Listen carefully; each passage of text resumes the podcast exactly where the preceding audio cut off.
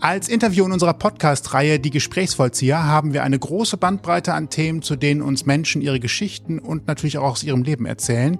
Dabei sind wir manchmal ernst, mal lustig und manchmal auch literarisch. Heute irgendwie alles von dem suchen wir doch nach des Pudels Kern. Ich bin Sebastian. Und ich bin Toni. Und bevor einige wegen der Schulerinnerungen die Faust in der Tasche ballen, sei gesagt, heute gibt es keinen Deutschunterricht. Wir beschäftigen uns wieder mit Musik und einer Band, die hoffentlich jeder und jede von euch schon mindestens einmal gehört hat. Und bevor wir zur Gretchenfrage kommen, begrüßen wir Jonas Ney und David Grabowski, die eine Hälfte von Pudeldame. Herzlich willkommen. Ausgang Podcast. Die Gesprächsvollzieher. Vielen Dank. Moin. Moin, moin. Seid gegrüßt. Moin. Wo erwischen wir euch denn gerade? Denn ihr seid unterwegs, habe ich gehört. genau, wir sind gerade äh, auf dem Hotelzimmer auf Madeira in Portugal, wo wir fast schon in Tradition für Pudeldame an Texten und Songs basteln. Schon für die nächste EP oder das nächste Album. Wir wissen es noch nicht so genau, was es wird. Habt ihr denn schon ein Zieldatum, wann es erscheinen soll? Wir haben so den äh, Spätsommer diesen Jahres angepeilt. Ah, das heißt, ihr habt noch ein bisschen Zeit, dann könnt ihr lange, lange in Portugal verweilen. Absolut, aber wir bleiben tatsächlich nur fünf Tage. Das war so ein kleiner, spontaner Ausflug jetzt. Um dem Wind und dem Regen, die einfach alternierend seit zwei Wochen in Hamburg stattfinden, einmal kurz zu entfliehen. Workation. Workation, genau das ist es, ja.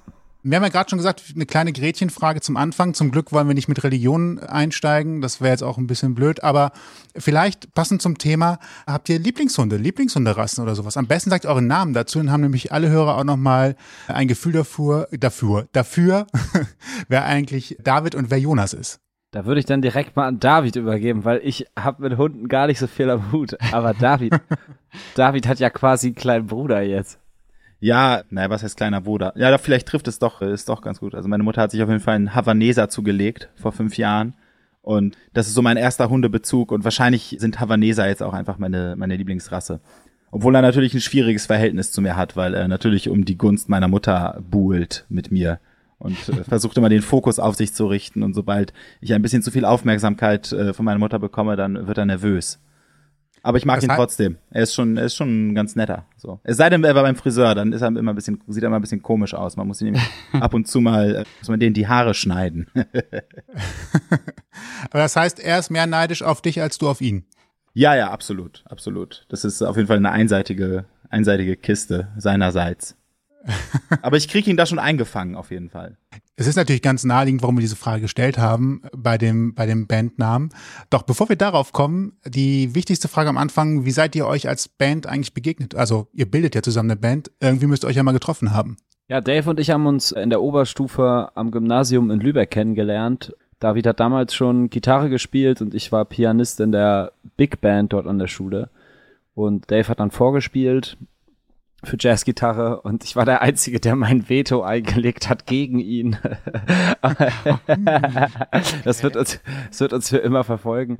Aber er hat es trotzdem in die Big Band geschafft und wir haben uns tatsächlich dort auch dann gegründet in unserer damaligen Bandformation. Also wir waren so die Rhythmusgruppe der Big Band damals. Ich an den Keys, David an der Gitarre, Tobi am Bass und unser jetziger Schlagzeuger Jon hat dort auch Schlagzeug gespielt. Manchmal habe ich das Gefühl, die besten Freundschaften entstehen durch eine Prise Antipathie am Anfang. Absolut. Wir haben auf jeden Fall ein bisschen, wir haben ein bisschen Zeit gebraucht, Jonas und ich. Also das hat schon zwei, drei, vier Jahre gedauert, bis wir uns eigentlich wirklich mochten. Als wir dann aber da haben wir schon Musik zusammen. Ja, gemacht. wir haben dann schon ganz lange Musik zusammen, aber auch gegeneinander ein bisschen gemacht manchmal. und dann hat das Schicksal uns in ein kleines 15 Quadratmeter Zimmer in Wilhelmsburg zusammengefercht und dann äh, konnten wir uns irgendwie nicht mehr aus dem Weg gehen und mussten uns mögen. War eine gute Zeit. Entschuldigt den Hundebezug, aber ihr musstet euch offenbar erst beschnuppern, ja? ja, kann man so sagen. David riecht richtig gut. Ja. Wir riechen beide sehr gut, tatsächlich, ja. Auch jetzt gerade. Wir glauben euch aufs Wort. Ihr habt immerhin den Sonnenschein, damit sind alle positiven Sachen bei euch. Ähm, dann natürlich der Klassiker. Warum Pudeldame? Das war unser erster deutschsprachiger Track, den wir released haben. Der hieß Der Erbe. Und in einer der Strophen kam die Zeile drin vor, ich hab einen schicken Wagen, nur um dich zuzuparken und meiner Pudeldame drinnen fehlt die Luft zum Atmen. Das war der Inspirationsgeber. Und das war auch die lange Geschichte. Die kurze Geschichte ist, wenn man, das haben wir in München erlebt, wenn man irgendwo im Club laut Pudeldame brüllt, dann steigen alle ein und rufen Zugabe. Das, ähm, das hat, hat ein paar Jahre gedauert, aber das finde ich eigentlich auch eine ganz gute Erklärung. Ja. Das heißt, ihr seid auch heute noch sehr glücklich damit und wollt keine Namensumbenennung haben, denn ihr, ihr habt es geprägt. Ja, außerdem ist es jetzt auch zu spät. und ein Naja. richtig gutes Gimmick an Pudeldame ist auch, wenn man Pudeldame in die Suchmaschine eingibt, kommt, kommt alles, was halt kein Hund ist, das sind wir. Das ist total gut. Wir hatten vorher, wir hatten vorher den Namen Northern Lights und ähm, bis wir eine Klage der Band Northern Light Oh no. am, an den Hacken halten. Und äh, das war e- eigentlich eine ganz gute Initiativzündung von den Jungs. Weil ähm, das war, glaube ich, die einzige Band, die je so richtig an uns geglaubt hat. An uns als, an unser Erfolg. Sie haben sich bedroht gefühlt. Sie haben sich auf jeden Fall bedroht gefühlt. Und, ähm, und, und, und dann haben wir uns umbenannt und es war aber auch ein guter Zeitpunkt, weil wir dann angefangen haben, deutschsprachige Texte zu schreiben. Das war bis dato noch Englisch. Und ähm, wie gesagt, Northern Lights im Gegensatz zur Pudeldame, da hat man uns halt einfach nie gefunden. Also da konntest du, da konntest du scrollen bis zum Get No. Da kam alles Mögliche. Von irgendwelchen skandinavischen Logistikfirmen bis hin zur bis hin zur Marihuana-Sorte. Habt ihr schon eine Dankeskarte verschickt damals oder äh, müssen jetzt einfach damit leben, in Interviews äh, Nee, ein indirektes ja. Danke zu bekommen? Ja, aber damit damit müssen sie leben. Auf jeden Fall. Wir haben es ausgesessen, die Klage. Ah, okay. Das ist ja gut, dann habt ihr wenigstens ein bisschen Geld gespart bei der Geschichte. Sonst ist man ja relativ schnell dabei, irgendwelche Abmahngebühren zu zahlen oder so. Das war deren Kalkül. Es ist nicht aufgegangen. Kommt erstmal hier hin, dann sehen wir mal weiter, ob wir irgendwas zahlen. So Genau, auch erstmal die. Füße stillhalten. So. Jonas, du hast gerade erwähnt, ihr habt erst Englisch getextet, jetzt mittlerweile ist es ja so, ich würde mal sagen, den Mix vorwiegend in Deutsch. Warum habt ihr euch für Deutsch entschieden? Andersrum würde ich sagen, es hat ein bisschen gebraucht, bis wir auf Deutsch schreiben konnten, weil man sich auf Englisch so schön verstecken konnte, inhaltlich. Konnte man eher so aus unserer Teenage-Deutsch-Perspektive lautmalerisch äh, über die Musik schreiben.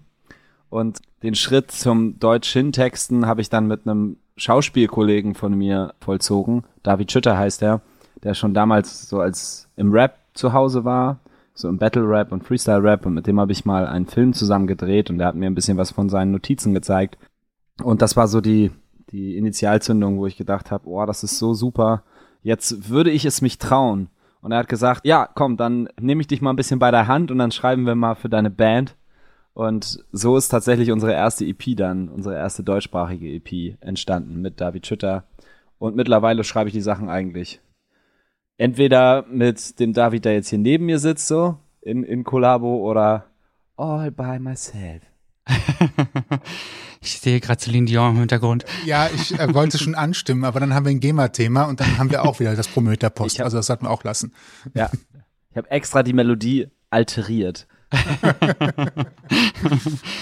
Warum textest du alleine? Geht's dir besser von der Hand, wenn du alleine textest? Oder sind vier Personen, die ihr ja im Ganzen seid, einfach zu viel zum Texten? Wie gehst du da so vor? Also den großen Vorteil daran, alleine zu schreiben, finde ich eigentlich, dass es so ein gewisser Safe Space ist. Also wenn ich Songs texte, dann tue ich das meist in meinen Notizen auf dem Handy an den unmöglichsten Orten, wenn es mir gerade so kommt. Und das wird dann sehr, sehr lang. Also bei den meisten Songs, die released wurden, konnte ich kaum mehr bis zum Ende der Notiz scrollen. Das entwickelt sich dann von ersten Gedanken über so eine Art Poetry Slam hin zu Songformen. Und da ist einfach auch 80 Prozent nicht gut dran. So, oder gefällt mir halt nicht.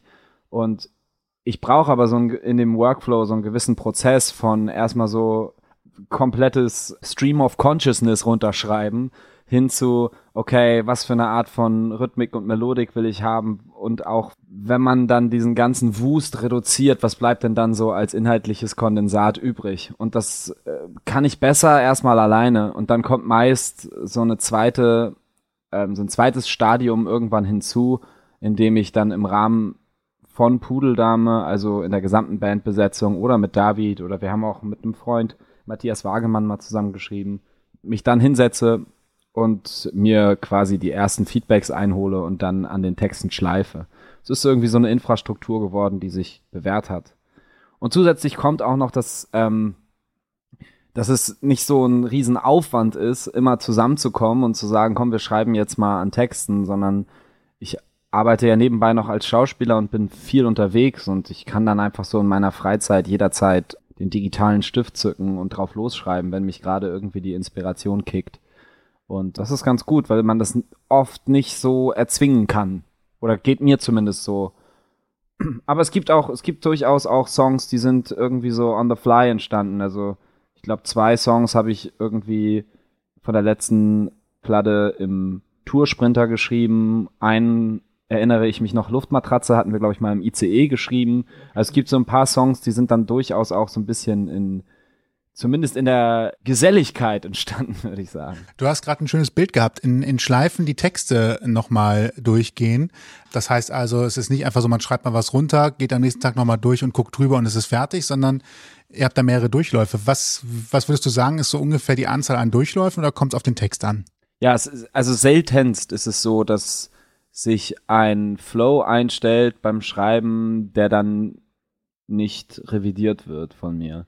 Das gibt es manchmal, sind dann aber auch eher Parts. Also ich erinnere mich so an so Rap-Passagen, mit denen ich dann so von jetzt auf gleich irgendwie um die Ecke kam und da wurde dann auch gar nicht mehr dran gerüttelt, weil es irgendwie gepasst hat oder wenn man irgendwie so ein geniales Moment gerade hat und denkt so, boah, jetzt habe ich die ultimative Idee, das gibt es schon, aber ansonsten, boah, wie viele Schleifen ich da drehe, weiß ich gar nicht.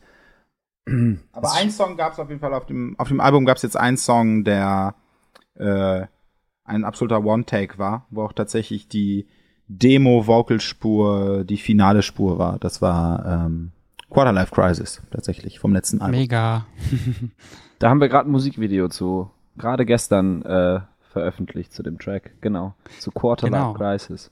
Das war auch ja. ganz interessant, weil wir ja äh, das Album in Wien bei Sebo Adam produziert haben und äh, irgendwie erstmal die ersten zwei Tage eigentlich nur mit ihm da gesessen haben und die Musik gehört haben und die Songs gehört haben und irgendwie gebrainstormt haben, was die Songs brauchen, was vielleicht zu viel ist an den Songs, welche Elemente wirklich wichtig sind. Und Quarterlife Crisis war so ein Song, den Sebo immer aufgeschoben hat, weil er meinte, er weiß gar nicht, ob wir den überhaupt nochmal anfassen sollten, weil das für ihn einfach von vornherein so stimmig war und er meinte, dass wir uns hüten sollten, da jetzt irgendwie mehr Effort reinzustecken, weil man das dann, manchmal ist es halt so, dass man das dann natürlich zerschießt, wenn man zu viel will von einer Produktion. Und äh, ja, das ist ganz witzig. Dann waren tatsächlich die Anfangs-Demo-Vocals, die Jonas bei sich auf der Terrasse aufgenommen hat, sind dann auf dem Album gelandet und dann haben wir nichts, nichts weiter mehr dran gemacht, außer dass wir die Drums nochmal eingespielt haben. Ich als euer Hörer und neuer Fan kann sagen, tut es nicht, lasst es wie es ist, das ist nämlich sehr gut. ähm, eines meiner Lieblingssongs jedenfalls vom zweiten Album. Aber gut, dass du es ansprichst, David. Wir haben ja jetzt, würde ich mal sagen, so ein Zeitalter, wenn man so will, wo es wirklich schon eigentlich alles gegeben hat. Und du hast gerade so ein bisschen auch von Sound gesprochen, vielleicht auch von Stilistik ein Stück weit. Wie habt ihr euren Sound gefunden? Gibt es den einen Sound eigentlich bei euch? Ich würde sagen, unser, unser Prozess ist eigentlich äh, eine ewige Suche. Und es war eigentlich schon, ja, beim ersten Album war es auf jeden Fall eine Angst, die wir hatten, dass wir gesagt haben, ah, es ist vielleicht ein bisschen zu eklektisch, sind zu viele Sounds, passt das überhaupt alles zusammen? Und inzwischen macht es uns sogar Spaß zu sagen, dass wir uns genreübergreifend bewegen und probieren auch manchmal stilistische Elemente zusammenzuwerfen, so in einem ganz postmodernen Duktus, zu sagen, was passiert, wenn man, wenn man jetzt irgendwie ein UK Garage Groove mit einer Akustikgitarre kombiniert und vielleicht von echten Drums einspielen lässt, statt Samples zu benutzen. Und ja, das ist auf jeden Fall auch ein Weg und auch etwas, worüber wir uns immer wieder Gedanken machen. So, welche Stilistiken, ist es, ist es eine Stilkopie? Wann ist es eigentlich etwas eigenes? Also, ist, machen wir eigentlich Songs im Stile von? Machen wir einen Song, der ein Genre abbildet oder versuchen wir einfach alles Mögliche, was uns interessiert, zusammenzumischen und gucken am Ende, was, was rauskommt.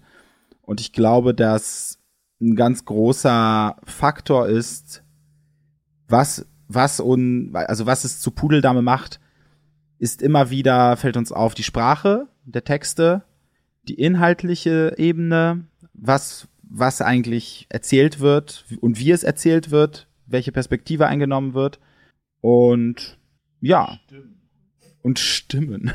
Stimmen sind auch wichtig. Ja, genau, die Stimmen. Ja, klar. Also und ich glaube schon, dass wir auf dem äh, zweiten Album es dann doch irgendwie geschafft haben, trotz der stilistischen Vielfalt, dadurch, dass wir ähm, Songs, die halt über eineinhalb Jahre entstanden sind, innerhalb von zwei Wochen oder drei Wochen in Wien nochmal revidiert haben, vieles neu aufgenommen haben, zu allen Songs im selben Raum Drums aufgenommen haben, äh, auch sehr, sehr viele Vocals von Jonas innerhalb dieses kurzen Zeitraums mit der gleichen Stimme, mit der, mit der gleichen Einstellung aufgenommen haben. Das ist doch schon ein. Und äh, mit der gleichen Erkältung. Und mit der gleichen Erkältung. zum Beispiel auf dem Song. Wer sich fragt, wieso Jonas so buschikos auf dem Song Weinen äh, klingt, ähm, es liegt an der Erkältung. Äh, auf jeden Fall, ja, ich glaube, dass es uns dadurch, dass wir das so in so einem kurzen, konzentrierten Zeitraum aufgenommen haben, schon gelungen ist, da eine gewisse Kohärenz reinzubringen, auch wenn die, wenn die Bandbreite von vielleicht so The Cure, Inflections bis hin zu ja, UK Housey äh, Vibes reicht, äh, um jetzt ein bisschen Name-Dropping zu betreiben. Aber ich glaube, insgesamt ist es schon ein relativ äh, konsistentes Bild und auch irgendwie eine gute Momentaufnahme davon, wofür Pudeldame mu musikalisch steht. Du hast neben dem musikalischen auch gerade eben erwähnt, dass ihr inhaltlich wiedererkennbar seid. Würdest du sagen, würdet ihr sagen, dass ihr eine, eine Hauptbotschaft habt, die sich so durchzieht, ein Hauptthema, so in der Richtung, wo ihr sagt, das sind wir, da müsst ihr mit rechnen, wenn ihr uns hört? Ähm, ja und nein. Es gibt schon auch immer wieder so Ausbrüche aus, also wir werden manchmal auch schon ein bisschen so von uns selbst überrascht, was so rauskommt. Ähm, wir haben aber so eine gewisse Devise, die da heißt, dass wir versuchen uns nicht, also wir können Sachen ausschließen. Wir äh, versuchen weder irgendwie uns außen vorzustellen und anzuprangern, noch eine reine Introspektive abzubilden, zum Beispiel von mir als Frontsänger, sondern wir versuchen immer irgendwie uns in diese Themen, es sind ja oft dann schon auch gesellschaftskritische Inhalte, die wir haben oder ähm, Momentaufnahmen und immer wir versuchen uns immer da irgendwie uns als Person irgendwie mit in die Mitte zu, zu, äh, zu katapultieren und als Teil des Problems zu sehen und zu reflektieren. Das ist so, ein, so eine Art und Weise und ich glaube, was Pudeldame in den Texten auch immer wieder hat, ist so ein gewisser ähm, Sarkasmus, so ein gewisser Humor, der uns einfach als Band auch so innewohnt. Also es ist eine Art und Weise zu kommunizieren, die wir total leben, die dann ihren Weg in die Texte immer wieder findet und auch eine Art und Weise, die Welt zu betrachten, die immer wieder ähm, so ein so ein Stempel hinterlässt. Das merkt man einfach. Und ich würde zu David dann, das ist sowohl musikalisch als auch textlich, hinzufügen, dass es immer so einen gewissen, die, die kann ich gar nicht genau benennen, aber es gibt immer so einen gewissen Punkt bei Songproduktion, wo wir alle das Gefühl haben, jetzt ist es unser Track, jetzt ist, jetzt ist es Pudeldame. Gibt wie so ein Pendel. Und ab und zu schaffen das Songs dann auch einfach nicht, wo wir dann das Gefühl haben, ah, es ist irgendwie, sind wir nicht so richtig to, to the core da sind wir nicht hingekommen. So, wir sind nicht an diesem Punkt angekommen, wo wir sagen, das ist jetzt 100% Pudeldame und dann schafft es der Song dann einfach nicht. Dann landet er irgendwo in der Mottenkiste und wird seltenst wieder ausgegraben. Auf der SSD unter sonstige alte Beats. Ja. Songideen in der Dropbox. Nicht wegschmeißen, ne, nur weglegen. Wobei einen Vielleicht. kann man schon wegschmeißen von denen, die ich dir letztes geschickt habe jetzt. Der, der Raggy. ja, der den, den Raggy, den, den kann man wegschmeißen. Ich hab's gefühlt, ich hab's gefühlt. Ja, aber ich habe auch Vielleicht. eine Million Texte, die es nicht geschafft haben. So ist das manchmal. Vielleicht hat er nur 3000 Schleifen gefehlt, die er noch durchlaufen hätte müssen, damit es vielleicht doch noch mal rund wird. ja, ich bin davon überzeugt. Also ich habe es von der ersten Schleife angefühlt, aber irgendwie Jonas nicht so anscheinend. Ich habe nur so geschrieben, ich habe nur so ein Instrumental geschickt per WhatsApp. Hier, Bruder, zum Schreiben. Er hat einfach nicht geantwortet. Ghosting. Ghosting nennt man das. Und das soll schon was heißen. Das soll schon was heißen. Wir haben echt so einen gewissen Timeslot äh, der Reaction auf WhatsApp, Dave und ich, und wir wissen, wenn der überschritten wird, gefällt's dem anderen nicht. Es ist völlig egal, wo wir gerade auf der Welt mit was beschäftigt sind. Wenn uns irgendwas richtig kickt, dann kommt innerhalb der nächsten fünf Minuten eine ekstatische Nachricht zurück. Eine Sprachnachricht mit Schreien. Ja. Wenn das nicht eintritt, dann kann man sich eigentlich direkt, also direkt das Handy im Klo runterspülen. Und wie oft kommt das vor? Seid ihr euch sehr oft uneinig oder ist das eigentlich ziemlich ausgeglichen? Was würdet ihr sagen? Oh, ich würde sagen, die Rate wird viel, viel höher an Sachen, die uns beiden gefallen. Wir liegen jetzt schon so bei 65 Prozent, würde ich sagen. Sehr gut. Aber das heißt, so ein Kribbeln ist noch da. 65 Prozent heißt ja Oh, immer total. noch, dass Bei man so ein Grundkribbeln hat. Ah, es könnte schwierig Also, wir schreiben ja auch zusammen Filmmusik. Ich habe jetzt dieses Jahr, äh, letztes Jahr ein bisschen, ein bisschen Filmmusik geschrieben und alleine. Und ich muss sagen, ich war nicht mal, wenn man es der Redaktion zur Abnahme schickt, so aufgeregt, wie wenn ich Wow. Jonas eine Beat-Idee schicke. Krass. Es ist immer wieder sehr, sehr aufregend. Und man freut sich so unglaublich doll, wenn, wenn dann ein positives Feedback kommt. Man fühlt sich so bestärkt. Dann ist es auch egal, ob es irgendjemand anderen gefällt. Wenn es uns beiden gefällt, dann, dann ist das schon absolut die halbe Miete. Man weiß, man ist auf dem richtigen Weg. Das zeigt aber auch, wie ehrlich das Feedback untereinander ist, wenn äh, Vorfreude und Sorge gleichermaßen so im Vorfeld, Vorfeld mitschwingen. Finde ich sehr gut. Ja, wir sind auf jeden Fall sehr ehrlich miteinander. Bleiben wir noch mal ganz kurz bei dem Schaffensthema. Wann spürst du, spürt ihr, wann ist ein Lied für euch fertig? Also ich stelle mir ja vor, ihr malt quasi ja ein Gemälde. So ein bisschen ist es ja wie ein Gemälde zu malen. Das besteht aus ganz vielen verschiedenen Pinselstrichen und anderen Sachen. Und so ähnlich ist es ja mit der Musik auch. Gibt es ein zu viel in der Komposition? Wie seht ihr das? Ja, das ist eine Frage, die wir uns auch natürlich immer wieder stellen. Wann ist etwas fertig? Und ich glaube, das ist auch ganz gut, dass wir zu viert sind, weil wir das dann auch an einem gewissen Punkt zusammen entscheiden können. Und man sich immer wieder rückversichert. Meinst du, der Song braucht noch mehr? Meinst du, der Song hat zu viel? Und ich kann da eigentlich nur mit den Worten von äh, Sebo Adam, dem Produzenten unseres letzten Albums, sprechen, der gesagt hat, dass es eigentlich wie so eine Spiralbewegung ist, in der man sich die ganze Zeit be- befindet. Und diese äh, Spirale wird immer enger und man kommt einem Ziel immer näher, aber sie erreicht eigentlich nie das Ziel. Die Kreise werden nur immer enger und man nähert sich eigentlich immer nur dem fertigen Produkt. Und dann entscheidet man eigentlich aufgrund von fünf willkürlichen Meinungen, wann wir aus dieser Bewegung hinaussteigen äh, und sagen, okay, jetzt ist es fertig, jetzt sind wir zufrieden. Aber man kann ja trotzdem immer noch an diesem Punkt alles löschen und nochmal neu machen und noch Sachen hinzufügen und vielleicht wird es dann besser, aber vielleicht wird es auch schlechter. Das kann man natürlich immer nicht, nicht beurteilen. Es ist immer vier subjektive Sichten, die dann an einem willkürlichen Moment entscheiden, jetzt ist es fertig. Und das kann manchmal die Zeit sein, die einem im Nacken sitzt, okay, wir müssen fertig werden. Das war, das war zum Beispiel auch sehr, sehr gut an dieser Wien-Zeit. Also wir wussten, wir haben diese drei Wochen und in diesen drei Wochen müssen elf Songs, oder sind es elf oder zwölf auf dem Album? Weiß ich gar nicht aus dem Kopf. Die müssen fertig werden. Das heißt, man nimmt da an vielen Stellen dann doch den etwas gröberen Pinsel. So, weil vielleicht, vielleicht braucht es gar nicht so einen super feinen Strich, damit, äh, damit die Message rüberkommt. So, vielleicht ist es auch einfach ganz gut, einen etwas gröberen Strich zu nehmen, der sich dann durch alle Songs durchzieht.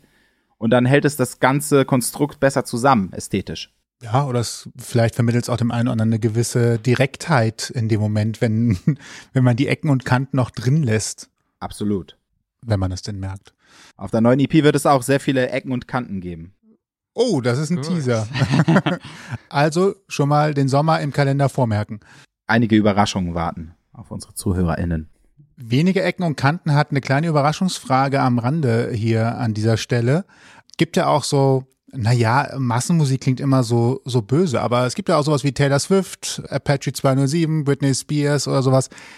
Ist das etwas, was ihr euch auch so außerhalb eures eigenen Kosmos anhören könnt oder macht ihr da einen Bogen drum? Finde ich manchmal ganz spannend zuzuhören. Nee, ich finde, das gehört irgendwie zur generellen Recherche mit dazu. Und die meiste, wenn man sie so nennen möchte, massenhaft erfolgreiche Musik hat ja auch irgendwo eine totale Berechtigung, weil sie auf einer emotionalen Ebene extrem viele Menschen erreicht hat. So. Und ähm, wir haben vorhin die neue Single von Justin Timberlake am Pool gehört. Ah, Und- dieser und- Neid. und, und sie gehört und, und dachten so, ja, geht so. Aber wir haben sie auf jeden Fall gehört. Aber es ist nicht schlecht. Sie ist nicht schlecht, sie, sie ist nicht gut. Wir sind zum Schluss gekommen, es, nichts könnte egaler sein als dieser Song. Ja, Das ist tatsächlich so. Also wirklich. Weil tatsächlich The 2020 Experience von Justin Timberlake ist eigentlich ein absolutes Meisterwerk als Album. Das ist wirklich ein unfassbares Album der letzten 20 Jahre und er ist ja seine, die Frequenz seiner Releases ist ja nicht so besonders hoch. Und wenn dann sowas rauskommt wie jetzt Selfish, die, wundert man sich schon, weil man ja schon sagen muss, dass große KünstlerInnen, die international auf einem unfassbaren hohen Niveau unterwegs sind, eigentlich schon das sehr kultiviert haben in letzter Zeit, auch so ein bisschen antizyklisch zu releasen, Musik, die sehr innovativ klingt, die sehr eklektisch klingt, nicht unbedingt radiotauglich in klassischem Sinne ist. Also ich denke da einfach zum Beispiel nur an das äh, letzte Beyoncé-Album. Ich fand aber auch das letzte Taylor Swift-Album sehr, sehr innovativ. Also das, bevor sie diese ähm, Re-Recordings gemacht hat. Ich weiß gar nicht, das mit dem schwarz-weißen äh, Cover. Das fand ich zum Beispiel auch unfassbar gut. Und das ist Andre 3000. äh, Andre 3000, das ist natürlich noch mal eine das war natürlich jetzt eine absolute Bombe mit seinem Flötenalbum. Ich habe sogar dreimal durchgehört. Irgendwie, ich finde, es hat auch was irgendwie. Aber das ist schon, es ist schon erstaunlich, dass man auch bei diesen ganz großen KünstlerInnen, und das ist eine gute Entwicklung, merkt, dass sie sich wenig selbst wiederholen. Und ja, ich finde das, finde das schon eine sehr, sehr gute Entwicklung so in der internationalen Popmusik. So. Du, du hast gerade gesagt, Justin Timberlake und äh, bis ein neues Album kommt, das dauert ein bisschen. Äh, Im Gegensatz dazu habt ihr in relativ kurzer Zeit zwei Alben und eine EP veröffentlicht. Bringt natürlich auch so ein bisschen die Frage für mich mit sich, wie wichtig ist es eigentlich permanent neuen Content zu veröffentlichen oder hat man es vielleicht auch als Nicht-Weltstar noch notwendiger zu gucken, dass man regelmäßig was nachschiebt, damit die Leute auch einen in Erinnerung behalten? Ja, ist ein komplett valider Gedanke. Ich muss allerdings sagen, dass die Frequenz, in der wir releasen, eigentlich eher dem Schaffensdrang folgt. Also es war tatsächlich so, als wir jetzt unser letztes Album released hatten, waren bei mir schon wieder sieben oder acht Texte fertig. Also in den ersten, in, an den, on First Base sozusagen. Und David hatte schon in seiner Freizeit an neuen Tracks gebastelt weil ihn immer wieder, war dann äh, in Venice für eine Weile, Venice Beach und LA und da hat ihn dann so die Inspiration gekickt, dass er dann angefangen hat. Es ist halt für uns so eine Art von Ventil für unser innerstes Ich. Es ist halt einfach so und das muss irgendwo hin und äh, Pudeldame ist dieses Ventil, dieser Kanal. Und dann lässt es sich manchmal gar nicht so steuern, wann was seinen Weg nach draußen findet. Aber ja, es ist auf jeden Fall ein guter Punkt, den ich auch gar nicht beantworten kann, wie wichtig es ist, immer wieder stattzufinden, Sachen zu releasen. Du hast ja die beste und perfekteste Antwort eigentlich gehabt auf die Frage, denn die hohe Intensität kommt einfach daher, dass ihr einen so hohen Schaffensdrang habt und es geht gar nicht darum, was Spotify will, um mal den Elefanten im Raum kurz zu nennen, sondern äh, ihr habt einfach Bock und das ist ja die beste Botschaft, die man an der Stelle haben kann. David hat ja schon gesagt, dass wir ewig auf der Suche sind, immer wieder irgendwie. Und äh, es wäre auch irgendwie unnatürlich, das auszubremsen und zu sagen, nee, wir bringen unser nächstes Ding erst raus, weil, weiß ich nicht, nächstes Jahr aus PR-technischen Gründen oder so. Andersrum gedacht jetzt, ne? Weil unser Bandsound sich halt auch verändert. Und irgendwie ist ein Album oder eine EP ja auch immer eine Momentaufnahme von dem, was einen gerade umtreibt, was einen gerade erfüllt, was gerade raus muss. Und ähm, da musste eine Menge raus.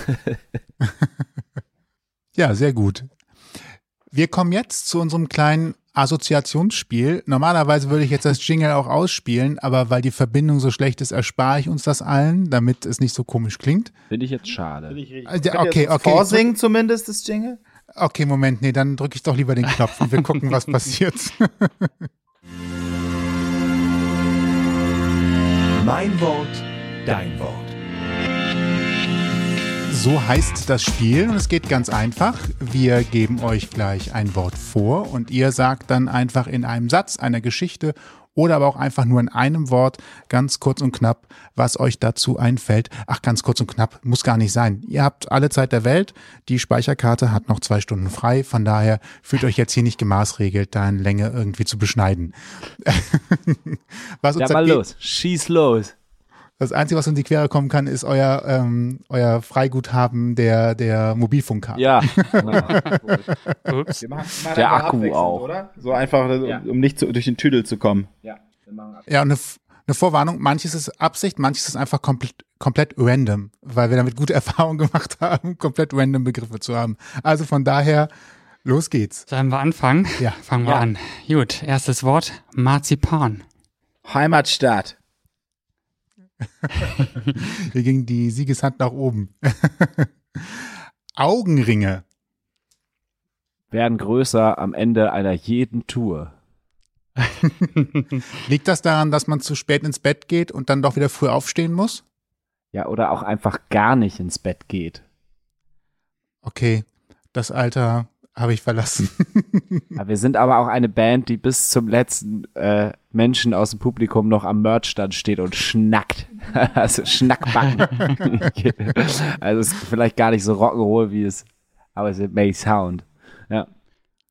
Wie schläft sich das so in einem, ich hätte bei einer Schulbus gesagt, wie schläft es sich so in einem Tourbus? Äh, wir schlafen nicht in einem Tourbus, wir haben bei Freunden in WGs geschlafen. Ah, Und ähm, ein verlängernder Faktor, weshalb die Nacht auch immer sehr lang wird, ist auch, dass wir unser gesamtes Setup immer alleine wieder abbauen müssen. uh, Und dann machen wir erstmal Merch, bis alle raus sind und dann bauen wir noch mit Augenringen ab. wow. verstehe. Ja, aber so hat man wirklich alles unter Kontrolle und in der Hand im wahrsten Sinne des Ja, Wortes. und wir haben auch ein schönes, wir haben auch ein schönes Bühnensetup. Wir haben so alte, wirklich, wirklich schwere alte Röhrenfernseher, auf denen unsere Visuals laufen. Das ist halt immer so, das ist halt immer so ein bisschen die Sisyphos-Aufgabe für einen von uns. Wer trägt die Fernseher? Ich als kleiner Technik-Nerd muss natürlich die Frage stellen, wie kriegt ihr das Bild denn da drauf? Weil ein USB-Stick Oh ja. kriegt man da ja nicht mehr dran. Gute Frage. Exzellente Frage. Exzellente Frage. Habe ich mich lang mit auseinandergesetzt. Ist auf meinem, ist auf meinem digitalen Mist ge äh, gewachsen. Wir schicken aus der Ableton Session MIDI-Befehle raus an meinen Laptop.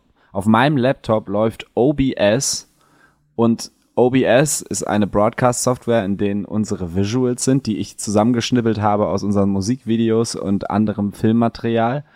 Und diese gehen dann per HDMI raus an einen HDMI-Splitter. Und die, an diesem HDMI-Splitter hängen jeweils HDMI auf AV-Kabel-Wandler dran. Und die gehen dann in den Röhrenmonitor.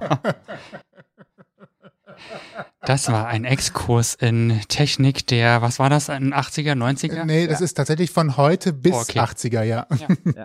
Und es ist, ähm, ist auch zum Eklat gekommen. Wir haben ja nur zwei Röhrenfernseher dabei und bei einem haben wir auf der Tour dann unsere Fernbedienung verloren. Und dann musste ich No. durch die ganze Stadt, wo war das denn noch? In München? Nee, in Nürnberg.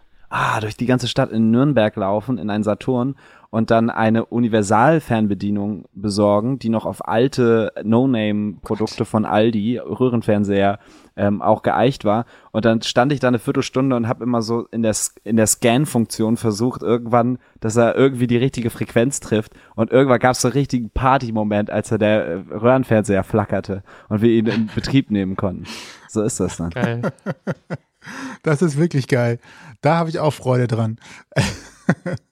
Gut, nächster Begriff, äh, Frikadelle. Meine Oma in Polen macht sehr, sehr gute Frikadellen.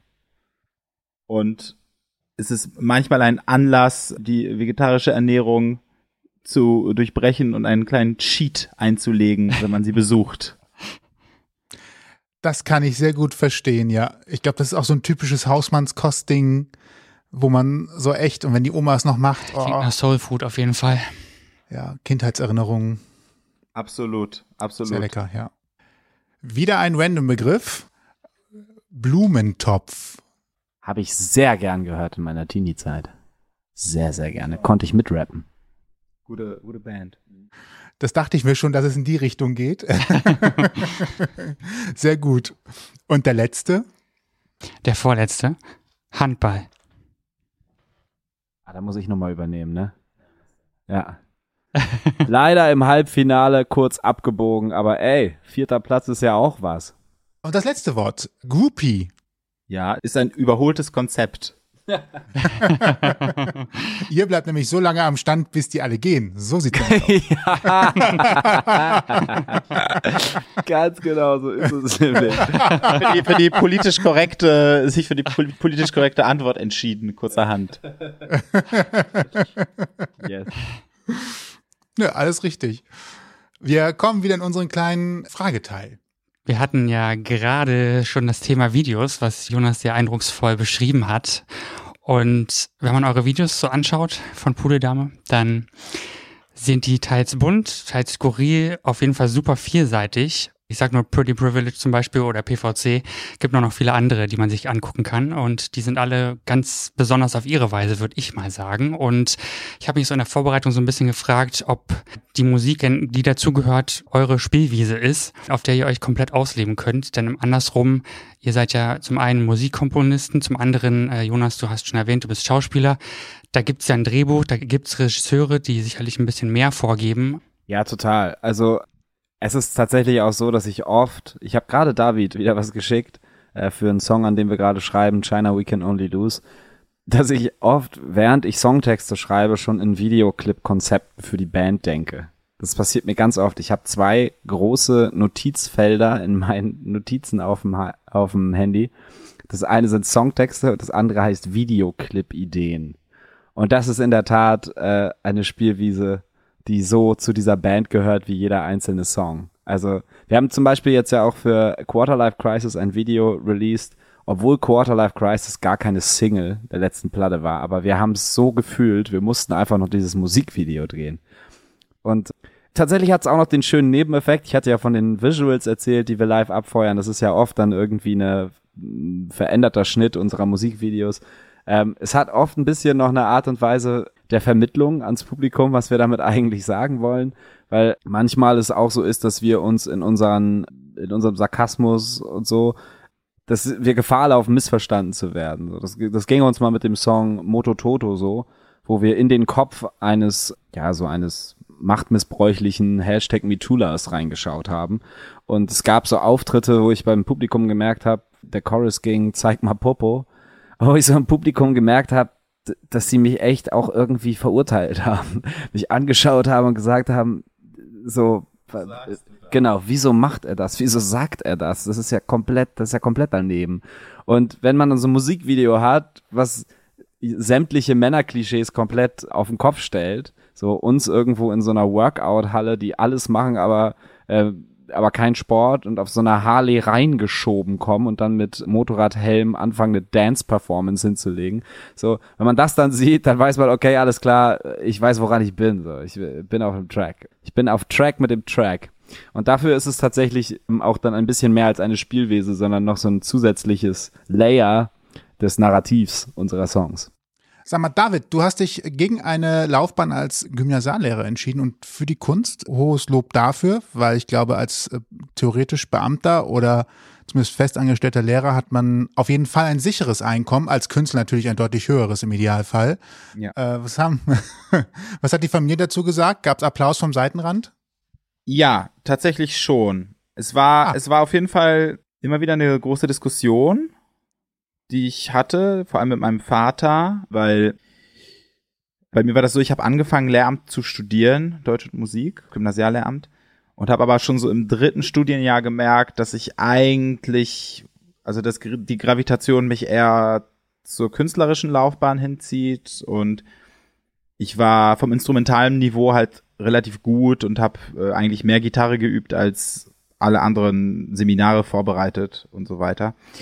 Deswegen habe ich dann ja noch äh, zusätzlich ein Jazzstudium angefangen und habe eigentlich immer auch so mit dieser Idee äh, kokettiert, dann das Gymnasiallehramtsstudium abzubrechen und dann einfach nur Jazz fertig zu machen. Und das waren dann natürlich ganz, ganz krasse Diskussionen immer wieder mit meinem Vater und so. Ähm, letztendlich weiß ich gar nicht, wie sehr es auch meine Rebellion war, dass ich diese Diskussion so offensiv geführt habe weil ich frage mich manchmal auch selber, ob ich mich getraut hätte, wirklich das For-Safety-Studium abzubrechen, wenn ich es gekonnt hätte oder beziehungsweise wenn ich so kompletten Freifahrtschein gekriegt hätte, so ja, brech's auf jeden Fall ab und wenn mein Umfeld auch gesagt hätte, mach auf keinen Fall das Lehramtsstudium zu Ende, weiß ich gar nicht, ob ich mich das selber getraut hab, hätte. Und jetzt muss ich auch sagen, seit fünf Jahren oder seit sechs Jahren bin ich jetzt komplett selbstständig und war nie angestellt oder so. Und manchmal, vor allem auch während Corona und so, dachte ich so, ah, es ist gut, dieses Masterzeugnis zu haben, zu wissen, wo es liegt. Aber dass ich ins Referendariat gehe oder wirklich diese mh, Lehrerausbildung abschließe, war eigentlich keine Frage, weil sich das von alleine eigentlich ergeben hat. Weil im Prinzip mit der Abgabe meiner Masterarbeit gab es dann schon den ersten Filmmusikauftrag und ich war in, auch in mehreren Projekten sonst als freischaffender Musiker eingebunden, wo ich einfach als Sideman gespielt habe. und kam eigentlich ziemlich gut klar, so bisher immer selbstständig. So. Und ich glaube auch, dass der Eintritt in eine Festanstellung und zu viel Verpflichtung, mehr als drei Tage die Woche, vier Tage die Woche. Also es ist, man kann es dann wirklich nur noch auf einem sehr guten Hobbyniveau machen, aber ich äh, glaube nicht, dass ich es schaffen würde, weiterhin künstlerisch aktiv zu sein und mich da irgendwie zu verwirklichen, wenn ich so eine hohe Verpflichtung hätte in einem Angestelltenstatus. Kann man gut nachvollziehen. Du hast auch gerade schon gesagt, dass quasi mit abgebender Masterarbeit der erste Filmmusik-Kompositionsauftrag kam und du hast ja auch schon einiges anderes komponiert, zum Beispiel hier für Legal Affairs oder Dusi, R. Evir für Netflix. Ähm, was ist denn so der Unterschied zwischen einer Komposition für so eine Fernsehgeschichte, wo man ja vielleicht auch manchmal nur irgendwas zwischen 10 und 30 Sekunden Zeit hat und dann aber auch wirklich Stücke, die, die für Pudeldame geschrieben werden? Was ist so der, der Hauptunterschied neben der Zeit?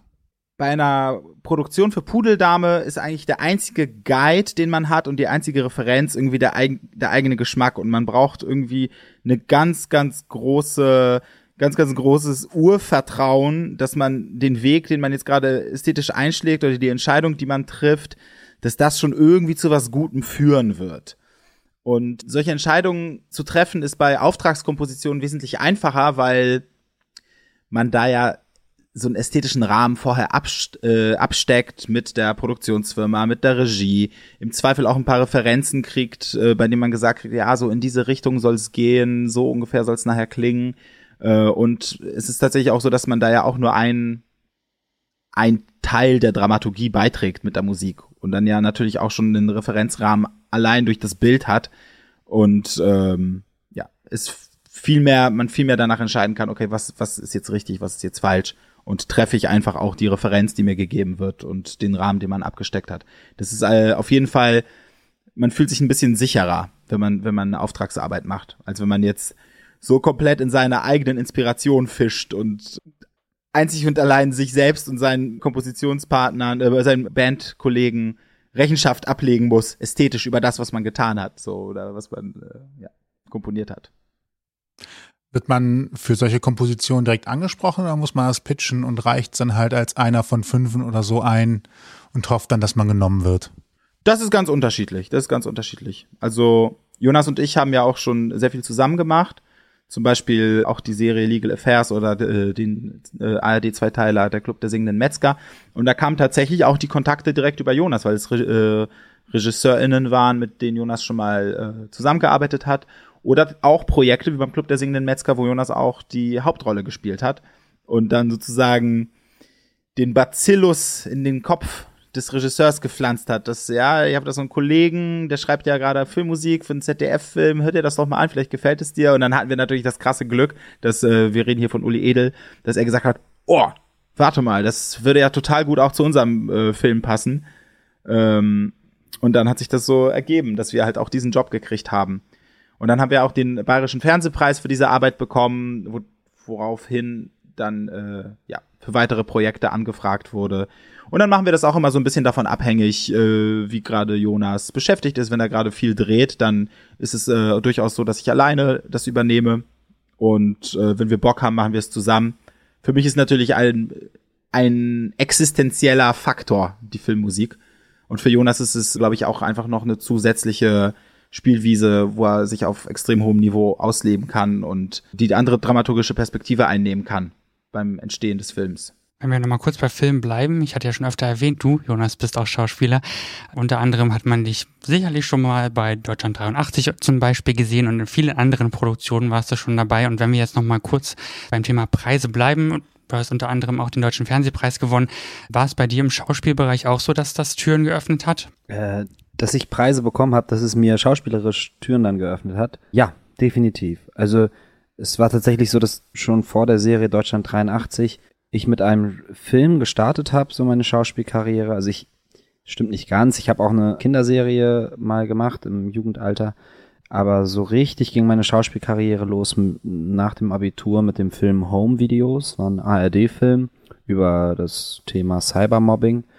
Und dieser Film hat sehr viel Aufmerksamkeit und dann auch Preise bekommen. Und ich als Schauspieler, als Nachwuchsschauspieler damals auch. Und das hat mir tatsächlich sehr, sehr viele Türen geöffnet. Das ist, ähm, das beobachte ich jetzt auch schon als etwas gesetzterer Schauspieler meiner Generation, dass das in der Branche durchaus üblich ist, dass ähm, mit viel beachteten Filmen, die irgendwie gut geworden sind, neue NachwuchsdarstellerInnen ähm, einen Hype erleben durch Preisvergaben, durch ähm, Aufmerksamkeit und dann eine Weile tolle Rollen spielen und sich dann im besten Falle etablieren. Und ähm, so war das bei mir auch. Das war schon so eine Art Sprungbrett. Diese Preise haben, haben mich einfach schnell auf den Schirm von verschiedenen CasterInnen und Produktionen gebracht, die dann einfach, während sie ihre Projekte entwickelt haben, öfter an mich gedacht haben und vorher halt nicht. Bei Deutschland 83 war es auch so, dass Anna Winger, die Head-Autorin und Creatorin der Serie, schon ihrer selbst kreierten Legende nach schon ein Foto von mir an der Wand hatte, als sie diese Serie geschrieben hat. Und dieses Foto hätte sie sicherlich nicht gehabt, wenn ich nicht vorher irgendwie ähm, mediale Aufmerksamkeit durch meine Projekte bekommen hätte. Gibt's denn so aus der Schauspielerperspektive etwas, wo du sagst, da möchtest du noch hin? Ich weiß nicht, irgendwann vielleicht Captain vom Traumschiff oder irgendwie sowas ähnlich Vergleichbares. Ja, das möchte ich unbedingt machen. Ich möchte gerne Captain vom Traumschiff werden. Sonntagabend. Damit die Familie glücklich wird. Der Captain. Das finde ich richtig gut. Da möchte ich Lustiger. anders, was anderes möchte ich darauf gar nicht sagen. Ich möchte einfach Captain, Captain vom Traumschiff werden. Ist doch ein lustiger Gedanke. Dann könnt ihr direkt die ähm, Filmmusik dazu machen mit Pudeldame. Das würde doch einfach super zusammenpassen. Ich glaube, finde James Last kriegt keinen mehr, keiner, keiner mehr da weg an der Stelle. Ach. Mal was never Neues. say never, ne? Altes, altes James Bond Sprichwort, ne? Alte Weisheit. Wir werden dann Aha. die James First, die James Last weggekriegt haben. So, jetzt äh, sprudeln die Ideen. Das müssen wir direkt rausschneiden und für euch schützen, dass es niemand benutzen kann. Das ist so, genau. Ah, schade, da ich mit dem Captain vom Traumschiff wirklich schon den Vogel abgeschossen habe. Ich dachte, da kommt noch was Skurrileres bei rum. Nee, das, du hast Neues Musikprojekt. Äh, Musikprojekt. Äh, Wir haben es eben schon gehabt, äh, gerade jetzt, wir haben Ende Januar, ist äh, euer Video zu Quarterlife Crisis erschienen. Was können wir 2024 noch von Pudeldame erwarten? Wir haben gehört, in der Mitte des Jahres wartet eine neue EP auf uns. Yes. Mhm. Habt Und- ihr weitere Steps? Also die, die Steps werden sein, dass ab Sommer, denke ich, erste äh, Singles veröffentlicht werden. Die EP wird ein bisschen später kommen, glaube ich. Und ähm, ich glaube, die Singles werden heißen Jenga Jenga, die Kommentarfunktion, China We Can Only Lose, Don't Judge, Jojo, ich kann nicht mehr ich sein mit dir. Oder heißt es nur, ich kann nicht mehr ich sein? Das wissen wir noch nicht, das ist die Frage. Und da, da gibt's noch, genau, ich, ich würde ihn vielleicht die Mall nennen. Die Mall. Ja. Mhm. Das sind auf jeden Fall schon heiße Kandidaten. Das sind ganz heiße Kandidaten, an denen wir gerade sitzen. Also allein von so. den Titeln her bin ich schon neugierig. Ja, Entschuldigung. Ja, ja, Neu Neugierde ist gut. Ja, und ansonsten werden wir dann, ähm, ja, wir werden irgendwie ein Festivalsommer ähm, hoffentlich spielen. Wir werden dann die Singles rausbringen. Ähm, dann kommt die EP so, dass sie schön äh, zu Weihnachten allen geschenkt werden kann. Oder vielleicht ist es auch ein Album. Ich glaube ja, es wird ein Album.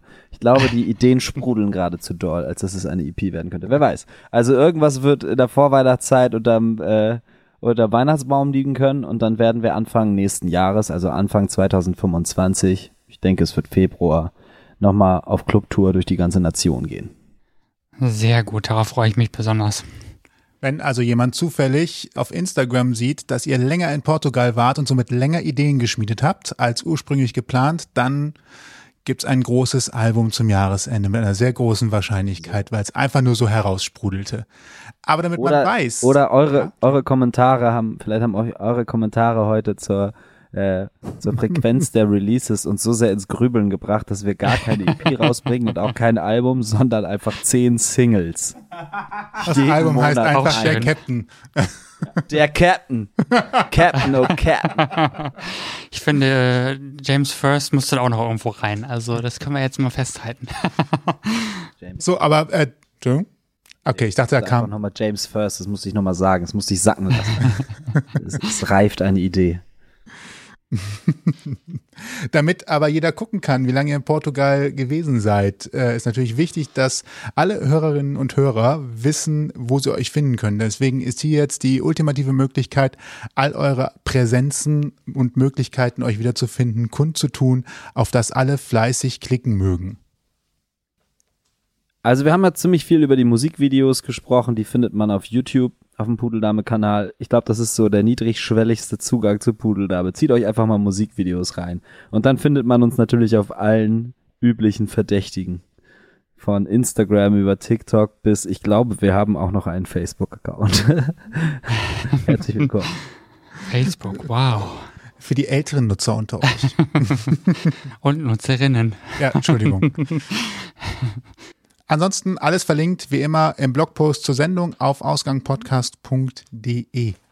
Richtig. Und äh, natürlich folgen noch ganz schnell an dieser, äh, an dieser Stelle ein paar Anspieltipps. Dieses Mal sind das nicht Folgen, die wir aufgezeichnet haben, sondern Musik, die Pudeldame aufgezeichnet haben.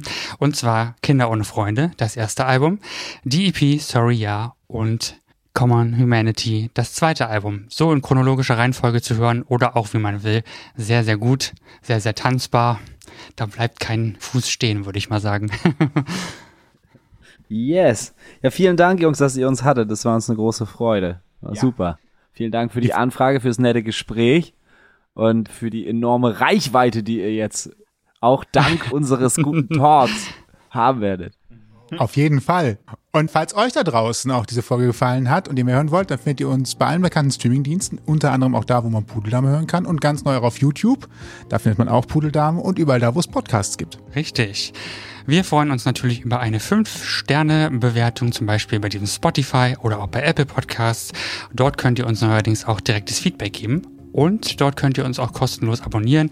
Dann verpasst ihr keine Folge mehr und seht uns auch gleich in eurem Feed. Und wenn ihr eure Geschichte erzählen möchtet, schreibt uns einfach über mail at ausgangpodcast.de. Und alle Infos zu dieser Folge könnt ihr auch im Blogpost zur Sendung nachlesen auf ausgangpodcast.de. Richtig, und uns bleibt nur noch zu sagen, ich bin Toni. Und ich bin Sebastian. Und herzlichen Dank, Jonas und David, auch für eure Zeit und eure tollen Worte, die uns sehr bereichert haben. Vielen Dank dafür. Sehr, sehr gerne. Ciao, habt einen schönen Abend. Ciao. Danke auch. Dank. Genießt den Man. Sonnenuntergang. Yes. Bis bald. Ciao, ciao. Ciao. Ihr habt Themenvorschläge, möchtet zu Gast sein oder habt Feedback, meldet euch per Instagram oder E-Mail bei uns. Alle Möglichkeiten und Adressen findet ihr auf ausgangpodcast.de.